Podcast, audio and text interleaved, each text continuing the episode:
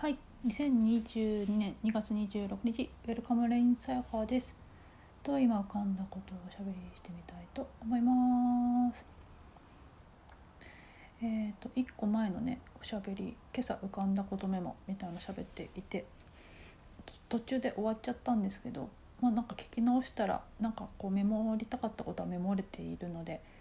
まあいいかなというところであれで終わりっていう感じで。えー、いいかなと思っているんですけどでその後にですね今日は休日だったのでちょっと離れた公園に行ったんですよね犬の散歩犬を連れて。でそこで、まあ、その今朝浮かんだことを、まあ、ぼんやり考えていたんですよね。でその時にうんとなんていうのかな。あのねですねまあそのそれは今朝の起きがけのなんかそういう視点というかインスピレーションというかまあでもまあ結局思考なんですけどでそれをこうねイメージとして浮かんだのがその水槽の中に魚さんたちがいますよね。でそこに餌をパラパラパラって巻くとブワーッとそこの餌に集まってくるじゃないですか。でパクパクパクって食べるんですよね。っていう感じなんですよねそういうなんかその思考の動きってっていうその何か浮かんだものを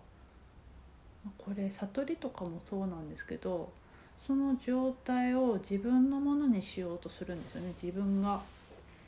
そういう作用なんですけど、まあ、自分であり思考でありみたいな。それを所有しようとするんですよね。なんですよね。でその様子がまあそんな感じなんですよね。魚が魚さんに悪いですけどね。いやでもディスってるわけでもないんですけど、まあ、その様子が本当にあの客観的に見てそう見えたっていうのでその餌をパッて入れるとバーッと集まってくるそれをパクパクパクってする様子がそのままその自分のものあのだからその何かが概念化していくっていうか思考になっていく様子ってあこういう感じかって浮かんだんですよね。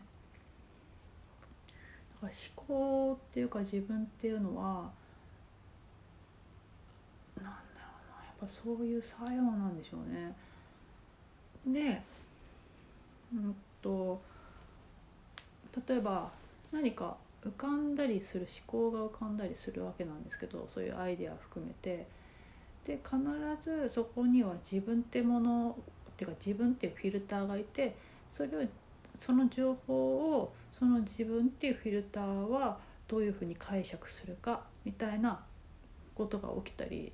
しているわけなんですよね。でそこがない時うんっていうかなその流れるままに情報が流れてきてそのままスーッと表現できる時っていうのはそこの間の自分っていうフィルターが薄いというかあの邪魔しないというかでもだってみたいなことをしないよね。でもこんなことしたらこんなになっちゃうんじゃないかなとか今の自分には無理なんじゃないかなとかこんなことしたら嫌われちゃうんじゃないかなとかって考えるんですけどそういう余計な、あのー、思考自分というか雑念がないともう浮かんだまんまにスーッとできるからやっぱすごくスピーディーなんですよね。その感覚っていう状態っていうんですかね。思考は考えすぎちゃうんだけど感覚ってすごくいい意味でおバカなのでシンプルなのですごくフットワークが軽くってもう流れるまんまそのまんまにそれを表現することができるっていうのがすごく強みなんですよね。その感覚とかバカであるっていうことの強みなんですけど。ですね。何の話してたかな。飛ぶ。飛んじゃう。そうそうそう。最初の話か。でそうやってあのポンって降りてきた。それもそうなんだけどそうやってポンって降りてきたアイデアとかひらめきとか情報をと気づきでもそうですね。なんか分かったとか悟ったでもそうですけどそれをあの自分があにが群がるんですよね。あの魚の餌がポトンって落ちてパーッと食べるみたいに。ああこうやって思考概念になってくんだなと思って見ていてでその食べてるものは何だろうなって見たら私なんですよね。あ私食べられてるわって感じになったんですよねその時。でその私っていうのはあの個人性の自分じゃなくってってやつですね個人性じゃない全体性っていうのかなその情報っていうかなまあ多分現象全部がそのものがそういうことなんですけどそうじゃないものが全部ないと思うんですけどあのその思考が自分が食べているものってそれなんだよね。ってなって自分が思考が私を食べてるわっていう感じにもなるっていうかな。その自分もあの自我っていうかな自分だしその食べられてる私っていうのも私だしっていう感じなんですかね。っていう感じがしたんですよね。っていうすごいわけのわからない話なんですけど。ですね。で今朝の話はやっぱねなんかちょっとやっぱマトリックスっぽいですよね。なんですけどまあ、今の話ともちょっと絡むというか絡むかなと思うんですけど、まあ、今朝の話で言うとその与えられたものっていうのかなを真に受けているんですよね。そのそれで言うと,、えーと、多分自分っていうのはその知っているものの知っているっていうものの中に住んでいる住人っていうかな与えられた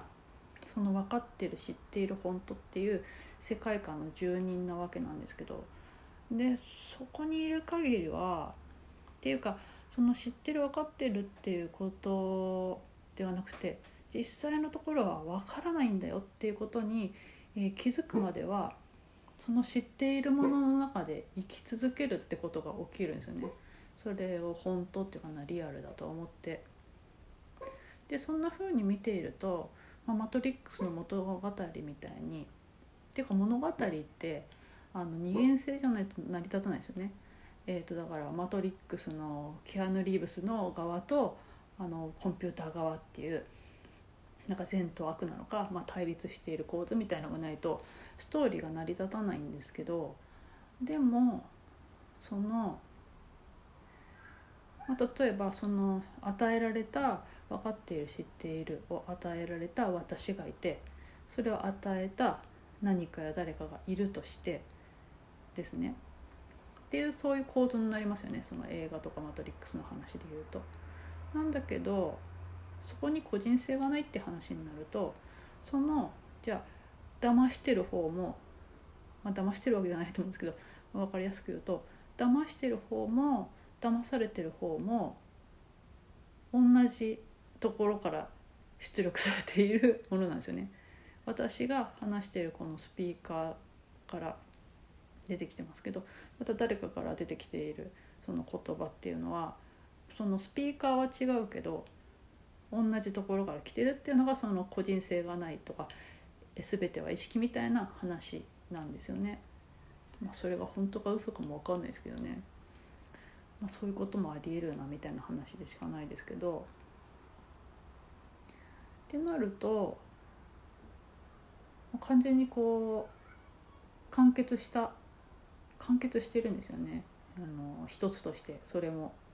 あそういうことが起きてんだねっていうかな、まあ、そうしょうがないねっていうか どうにもならないっていうかな。実際どうにもならないことっていうかなどうにもならないんですけどっていうかな。ってなるとまあしょうがないなだし分かんないしになってるんですよね。どんなに考えても分かんないしなっていうのは今朝の話でもそうなんですけどその直接的に確認できてないものはないからですね今のこの話も今目の前に展開していることではなくってなのでないのでうんやっぱ物語というかストーリーというか思考でしかないんですよね。なんかそんな風にも捉えられるねみたいな話なんですけどでそれでそうかそれでちょっと思ったのがこれについて考えるってことはあのそれじゃないんだよねって思ったんですよね。それは直接的ではなくって映像の世界っていうかな。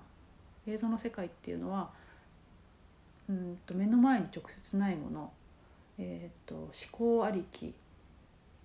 ですね。思考ありき。思考がないと理解できない。それは多分赤ちゃんや動物たちからはあの理解できない世界概念がないとわからない世界っていうのが映像の世界なんですけどだから先日の話で言うと、あのー、目の前でライブで、えーと、宇多田ヒカルちゃんがあのおしゃべりしているんだけれどあのそれって、えーと、目の前で起きている直接的なものじゃないっていうかなあの鏡で見た私の顔みたいなもんなんですよね。鏡に映ってる私の顔を見ることはできても直接私の顔を見ることはできない。っていうこと現象ですね。映像の世界っていうのは。だけど直接的にこの気づいてる感じ感覚っていうのはあの赤ちゃんとか動物たちも認識できている認識ですね。概念とか言葉とか思考を必要としない。だからこれだけこれがリアルっていうかななんだけどだからそこにあのマインドフルネスにあり続けるっていうことができるとすごくシンプルなんですよね。なんだけど今の話もですね、えーと、その、えーと、映像の世界ではなくって、えーと、直接的なそのことについて話しているんだけどそれについてそうやって考してこうやって思考しているっていうことはいつものあれなんですよね。あの目の前のリンゴじゃなくてリンゴについて考えていること。だからこれでいくら考えててもあその目の前のリンゴじゃないからもうどうしたって分からなくってそれは完全に映像の世界の話なんですよね。だからそれやってるとずっと映像の世界にいる感じになっちゃうからだからどうしたって考えではその映像の世界からは出れないんですよね。でもしじゃあその映像の世界から出たいみたいな感じになるとするとやはりその直接的なこの感じ感覚とか五感というかシンプルな感じ感覚、えー、ですね単純なとシンプルな動物とか赤ちゃんが認識している概念とか思考とかも不要のただ本当に認識している気づいているこれっていうところにえーと、マインドフルネスに生きているっていうかなあるっていうことでしかそこの映像の世界から出るってことができないんだよねっていうような感じですかね。